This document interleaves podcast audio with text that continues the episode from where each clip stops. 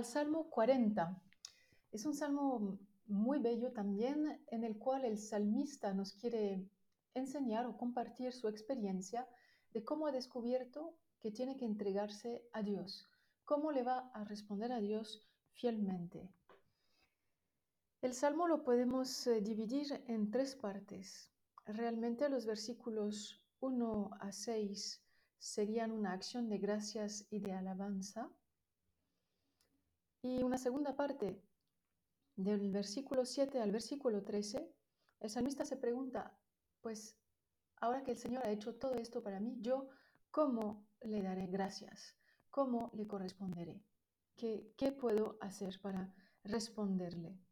Y la tercera parte, los versículos 14 a 18, son más bien de súplica. Aquí el salmista de nuevo pide ayuda.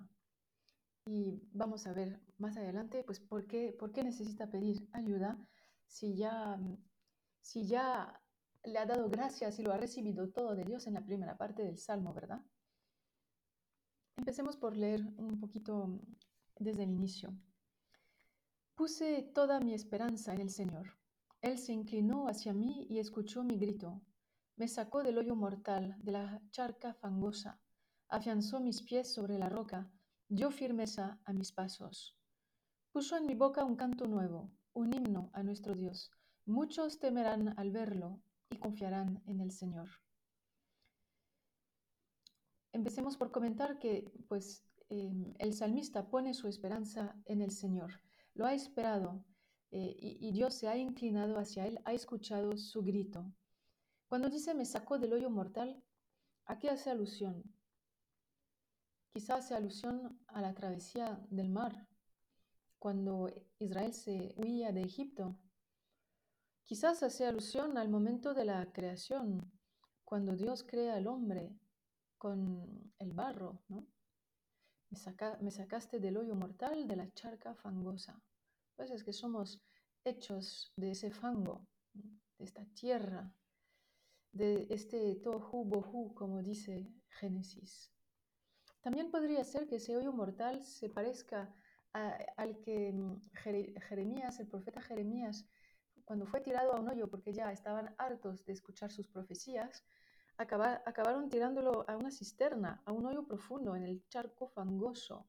Jeremías 38, 6. Puede ser. El caso es que Dios sacó a nuestro salmista de tal situación. Afianzó mis pies sobre la roca. Ya saben que la roca en la Biblia es una imagen para hablar de Dios le dio firmeza, amén, de la palabra, amén, de la palabra que dice la solidez, el compromiso, lo en lo cual me puedo apoyar. Dio firmeza a mis pasos. Dios es nuestra roca y Él aseguró, asegura mis pies, asegura mis pasos, afianza mis pies. Realmente Dios es nuestra, la fundación sobre la que nos podemos apoyar. El versículo cuarto es muy bello. Puso en mi boca un canto nuevo, un himno a nuestro Dios. Un canto nuevo, ese tema de la novedad, aparece mucho en los salmos, aparece mucho en los textos eh, recientes, más recientes del Antiguo Testamento, postexílicos, cuando Dios hace realmente cosas nuevas con Israel. Dios va a hacer renacer el pueblo de Israel. El pueblo de Israel que había sido destrozado por la gran prueba del exilio, pues Dios lo va a restaurar, lo va a hacer renacer. Bueno, pues esa novedad, ¿no? Eh, es posible, es posible porque Dios la hace. De hecho, es Dios quien pone en la boca del salmista el canto nuevo. Dichoso el hombre que ha puesto su confianza en el Señor y no se va con los idólatras que corren tras el engaño. Claro, los idólatras van tras otros dioses, dioses que no son el Dios vivo, ¿no? ¿Cuántas maravillas ha hecho, Señor Dios mío? ¿Cuántos proyectos para nosotros? No hay nadie como tú. Yo quisiera contarlos, publicarlos, pero son innumerables. Eso es lo increíble, la maravilla, el milagro, las gracias que Dios ha hecho, ha dado a su pueblo, a los suyos, ¿no? Son tantas que no se pueden ni siquiera contar todas, ¿no? Quisiera contarlos, publicarlos, pero son innumerables, o sea, nos superan. Esa es la primera parte del Salmo, acción de gracias y alabanza, por esa salvación, esa liberación que Dios alcanzó al salmista o a su pueblo. La segunda parte ya es entonces, trata de cómo vamos a poderle dar gracias a Dios por lo que ha hecho por nosotros. Versículo 7. Tú no quieres sacrificios ni ofrendas, pero hiciste que te escuchara. No pides holocaustos ni víctimas. Entonces yo digo, aquí estoy, para hacer lo que está escrito en el libro acerca de mí. Amo tu voluntad, Dios mío, llevo tu, llevo tu ley, perdón, en mi interior. He proclamado tu fidelidad en la gran asamblea. Tú sabes, Señor, que no me he callado. No he ocultado tu fidelidad en el fondo de mi corazón. Proclamaré tu lealtad y tu salvación. No ocultaré tu amor y tu lealtad en la gran asamblea. Vamos a parar aquí. Aquí en esta segunda parte, que es la parte pues bellísima, ¿no? ¿Cómo, cómo devolverle a Dios todo lo que ha hecho por mí? Em, esto es un refrán, ¿verdad?, que suena en el, en el Salmo 116 también, versículo 12, ¿no? ¿Cómo le daré gracias al Señor? Le devolveré todo el bien que me ha hecho. Y en este versículo, en este versículo 7 em, que acabamos de leer, si se fijan, aquí se nombran cuatro tipos de sacrificios, cuatro palabras diversas en hebreo para decir el sacrificio. Tú no quieres ni sacrificios, ni ofrendas, ni holocaustos, ni víctimas. A todo el vocabulario sacrificial que se conoce está aquí metido, ¿no? O sea, ninguna de esas formas de, de culto realmente te, te agradan. Más bien, lo que has hecho, hiciste que te escuchara. Eh, literalmente, el, el, hebreo dice, me abriste el oído. O sea, me, me, abriste un hoyo en el oído. Hiciste que yo escuchara, escuchara tu ley.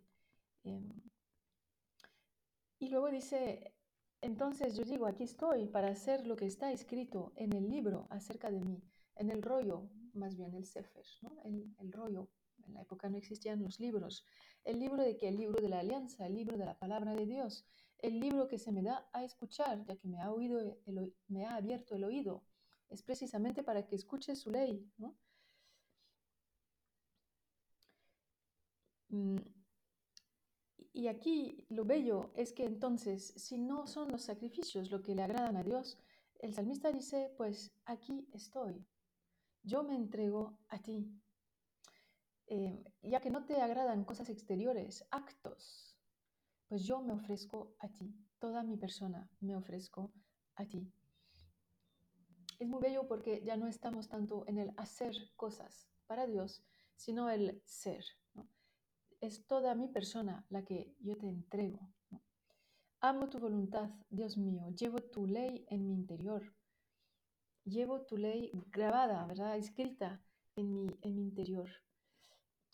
Esto nos, hará pensar quizás en la carta de Pablo a los romanos, en el capítulo 12, cuando Pablo dice, ofrézcanse a ustedes mismos en sacrificio vivo. ¿no? Ya no quiero corderos, eh, pájaros, toros, que, todo lo que me puedan ofrecer, toda la sangre que me puedan regalar. ¿Acaso soy un bebedor de sangre? Decía Dios en otro salmo. No, pues ofrézcanse a ustedes mismos en sacrificio vivo, como hostias vivas. Esto es el sacrificio espiritual que le agrada a Dios. Realmente estamos aquí en esta, en esta onda, ¿no? He proclamado tu fidelidad en la gran asamblea. Tú sabes, Señor, que no me he callado. O sea, el salmista no se puede aguantar y va y, y se, se entrega totalmente a Dios y da testimonio ante todos los demás. En el versículo 11, también muy interesante, salen varios atributos divinos. No he ocultado tu fidelidad en el fondo de mi corazón, proclamaré tu lealtad y tu salvación, no ocultaré tu amor y tu lealtad. Cinco atributos muy bellos en la misma, en la misma frase. Cada uno de esos atributos es muy profundo, cada palabra tiene su significado muy rico. ¿no? Tú, Señor, no me cierres las entrañas. Y entramos aquí en la tercera parte del Salmo, donde ahora el Salmo se vuelve súplica. O sea, primera parte, reconocimiento de todo lo que Dios me ha dado, ha hecho por mí. Segunda parte, ¿cómo le pagaré al Señor todo el bien que me ha hecho? Dándome a mí mismo para hacer tu voluntad. Tercera parte, una petición, petición de ayuda. Tú, Señor, no me cierres tus entrañas, que tu amor y tu lealtad me protejan siempre, porque me rodean innumerables males. Mis culpas recaen sobre mí y son tantas que no puedo ni verlas. Son más que los cabellos de mi cabeza y me falta el ánimo. Fíjense como para el salmista sus pecados son como los cabellos de su cabeza, es decir, eh, probablemente son muchos, ¿no? Em, pero para alguien más, un, cabello, un pelo, ¿qué es? No es nada. Pero para el salmista, para el amigo de Dios, un pecado, eh, un pecado es algo, es mucho, ¿no? Y estoy, eh, o sea, mis pecados, mis culpas, son más que los cabellos de mi cabeza. Y me falta el ánimo, por lo tanto le pido al Señor, Señor, ven a liberarme, Ven pronto a socorrerme. Queden derrotados y confundidos los que buscan mi muerte. Retrocedan humillados los que se alegran de mi mal. Queden abrumados de, vergüenza los que se ríen de mí. Pero que se alegren y que y se regocijen contigo todos los que te buscan. Que los que anhelan tu salvación repitan, qué grande es el Señor. Yo soy humilde y necesitado, pero tú, Señor mío, cuidarás de mí. Tú eres quien me socorre y me libra, Dios mío, no tardes. El salmista tiene una conciencia viva de su pequeñez. Yo soy humilde y necesitado. Sabe que necesita de la gracia de Dios para poder mantenerse en esa decisión que ha tomado de entregarse a Dios, de, entregarle toda su persona en ofrenda, en sacrificio, como sacrificio agradable ante Dios. Y nosotros pues quedémonos con, esta frase, ¿no?